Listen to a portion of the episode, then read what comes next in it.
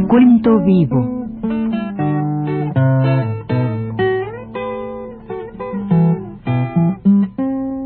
Mis décadas.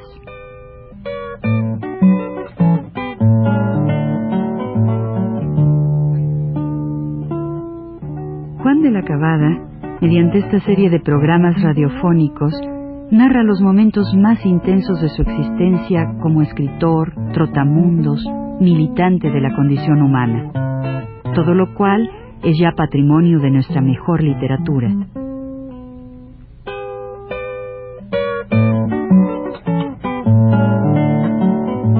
Con ustedes, Juan de la Cabada.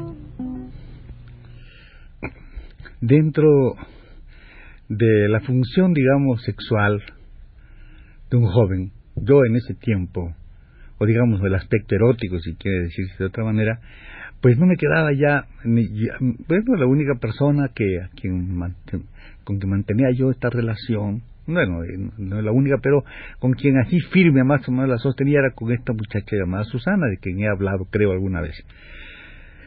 Pero la cosa esta de mi malestar, digamos, malestar, pues eh, que eso de que yo caminaba y se me hundía, como se me hundía el piso, se me hundía, algo así, eh, eh, yo lo atribuía al exceso, digo, a exceso, que bueno, es una tontería, pero vamos, como se, borda mucho alrededor de eso, de que uno es chico y que no sé qué, que el abuso sexual y que no sé cuánto, yo lo, yo lo, lo, claro está, a, cierto temor al exceso, al exceso, ¿verdad? entonces, pues yo decidí no meterme con ninguna mujer, ah, que no, que no sé qué. Por esos días nada más, por el mes de junio, primeros días de junio, andaba yo en eso. Y por allá, yo salí de aquí el día 6, pero me parece que como el día 2 o 3, esta muchacha, en vista de que yo no la buscaba, vino ella a verme, ¿verdad? Vino a buscar. Este, y, bueno, y me dijo, bueno, vamos a, vamos a dar la vuelta, salimos, tengo que decirte una cosa, y salimos, fuimos a, cogimos un coche y empezamos a andar por la ciudad, pero a todas sus invitaciones, sus, sus eh, instigaciones, ¿verdad? Yo le, este, pues no, ¿verdad? Estaba ya así retirado, estábamos en el coche, pero yo andaba siempre yendo, este, tratando de mantener la distancia, no sé qué pensaría ella, mantener la distancia, y a todo lo que me decía, bueno, tengo que hablar contigo, de veras, vamos a hablar a solas, tengo que hablar contigo. Yo decía, dímelo aquí, dímelo aquí, dímelo aquí. Te fueron pasando las horas en el coche, ¿verdad? Y ya ella tenía que ir a su casa porque esta chica tenía que estar en su casa antes de las 10, era una hija de familia y pues tenía que hacerlo, ¿no? Hice a su casa antes de las 10 y yo pues este no por veces me decía dímelo. No no tiene que ser a solas tiene que ser a solas. Ya que era ya esa hora pues nos despedimos y le dije bueno todavía me dijo bueno tiene que ser a solas no decía ella. Entonces bueno pues no adiós se, se fue me dijo bueno pues adiós. Y se despidió se quedó en su casa y se fue. Yo no, no sé qué me iba a decir porque no, no tuve más mayor curiosidad y además me sentí así como quien pues se separa de una cosa muy amablemente, podía haber sido peor, pero con mucha amabilidad, y que, era una cosa que yo ya debía cortar, que yo debía dejar eso, debía yo, este, digamos, ese amarre, como hacen, como se hace con los barcos, ¿verdad? Cortar el, amarre e irme al garete por ahí, ¿verdad? Como tenía que ser, yo pensé así y me sentí, me sentí bien, no me sentí nada mal, me sentí bien. Pero al día siguiente o así, vino su mamá, Lalita, me vino a ver y me dice, yo trabajaba todavía en la fábrica, hasta el último día trabajé en la fábrica, el día 6, y me dice, 6 de junio, y me dice, este, Juanito, quisiera que traje, me trajeras unos zapatos, unas zapatillas de hombre, de esas de ceremonia, de etiqueta, de número tal, que habían en la fábrica, se producía todo eso, y unos zapatos de raso blanco. Ah, sí, le dije, ¿cómo no, Lalita? Sí, cómo no. Y, en la, de la noche, y le traje del número que me dio los zapatos blancos de raso y las zapatillas aquellas de hombre, para esa de etiqueta, ustedes la conocen, digo yo, ¿no? Son así. Bueno, se las llevó, ¿cuánto es? No, Lalita, nada, que va, pues muy bien, y todo se las llevó, la abracé, yo la quería mucho a la señora, ¿verdad? Ya conté por qué la quería mucho, creo que la he dicho ya. Y entonces ella se llevó los zapatos aquellos y el día pasó así, el día 5, el día 6, yo ya tenía arreglado mis papeles para irme a Cuba. Yo tenía interés en volver a La Habana, donde yo había estado de muchachito, volver a ver, ¿no? La Habana. Bueno, y así salía, me acompañó mi hermano a Veracruz. Nos fuimos a Veracruz, pero la sorpresa para mí fue que en Veracruz estaba mi familia que venía de Egipto. Habían estado en Egipto mi, mi, una prima mía con mi tía y con un tío mío, ¿verdad? Ascue se llamaba él, de apellido.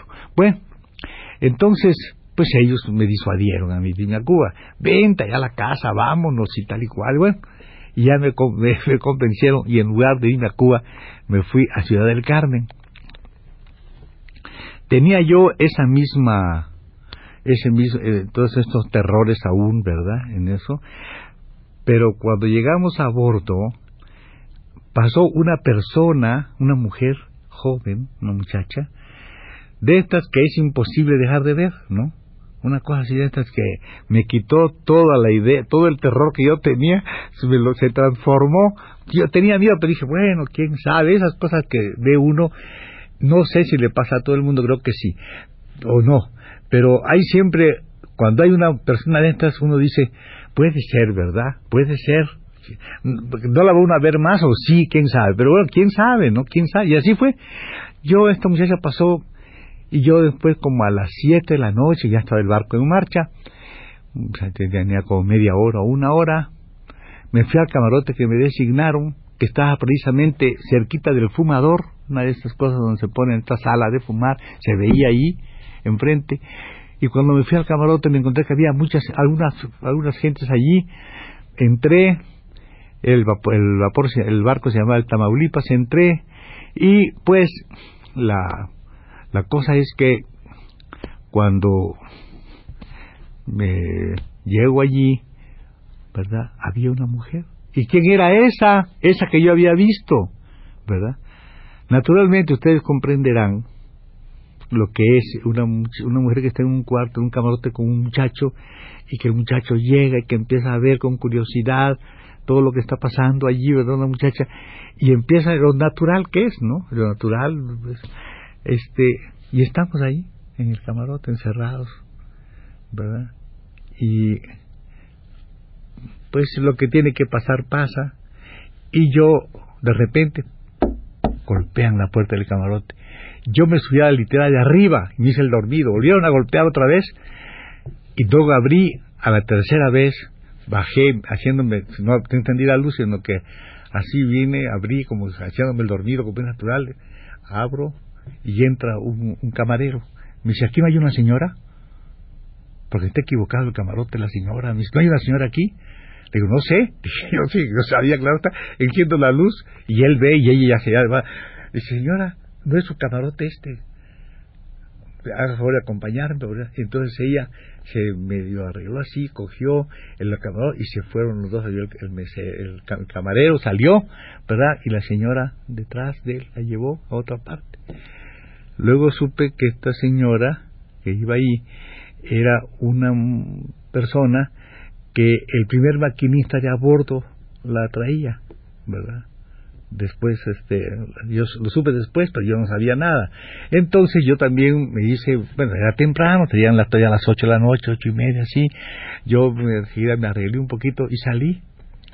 Ya al salir a quién me encuentro todas estas señoras me miraban como si yo fuera un villano todas absolutamente seguramente que yo estaba pendiente de todos los actos y como un villano y lo más terrible es que estaba el tío mío este que todavía era un hombre joven ¿verdad? Bueno, relativamente joven, para, para, para mí era un viejo, pero tenía como 50 años, digamos, y me ve y me dice, oye, ¿qué pasó? Le digo, ¿dónde? ¿Qué pasó? ¿Qué? ¿Qué?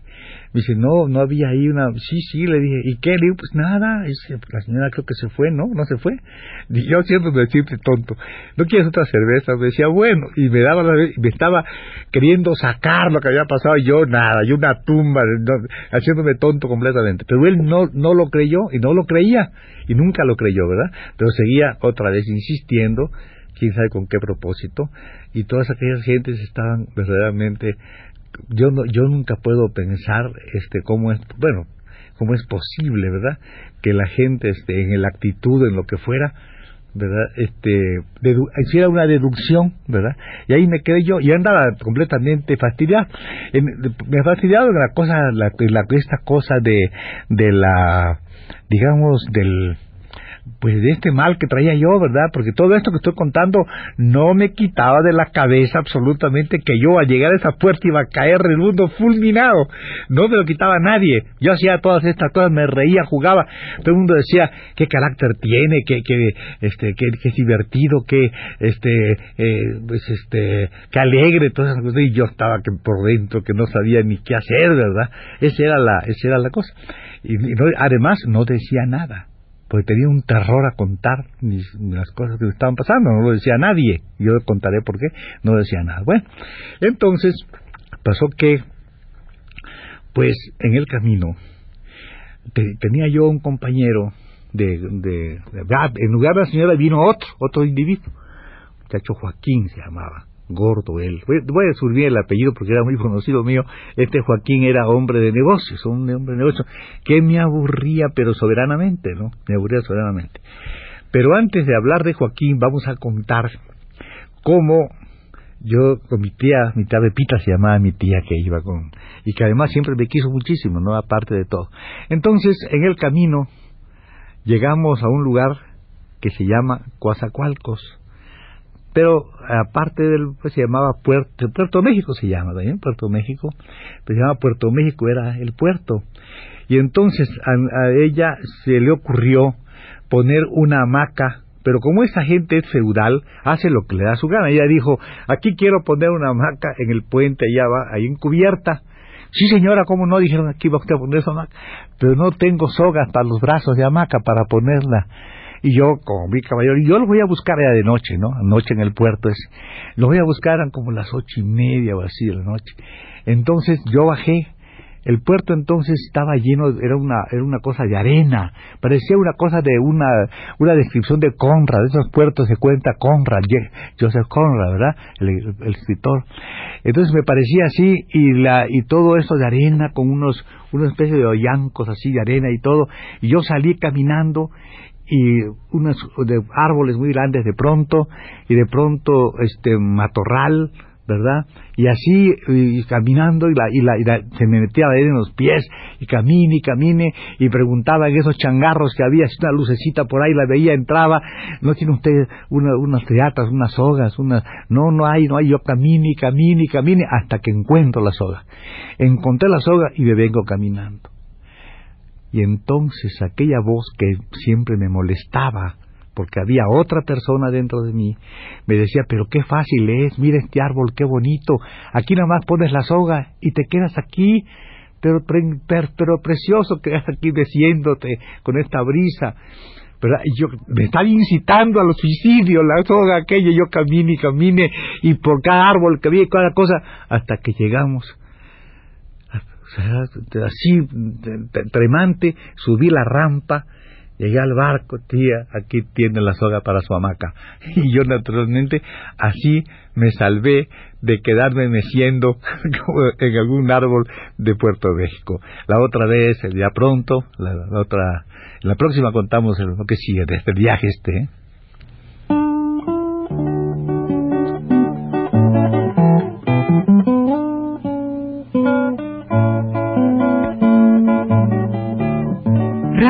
Universidad presentó Recuento Vivo.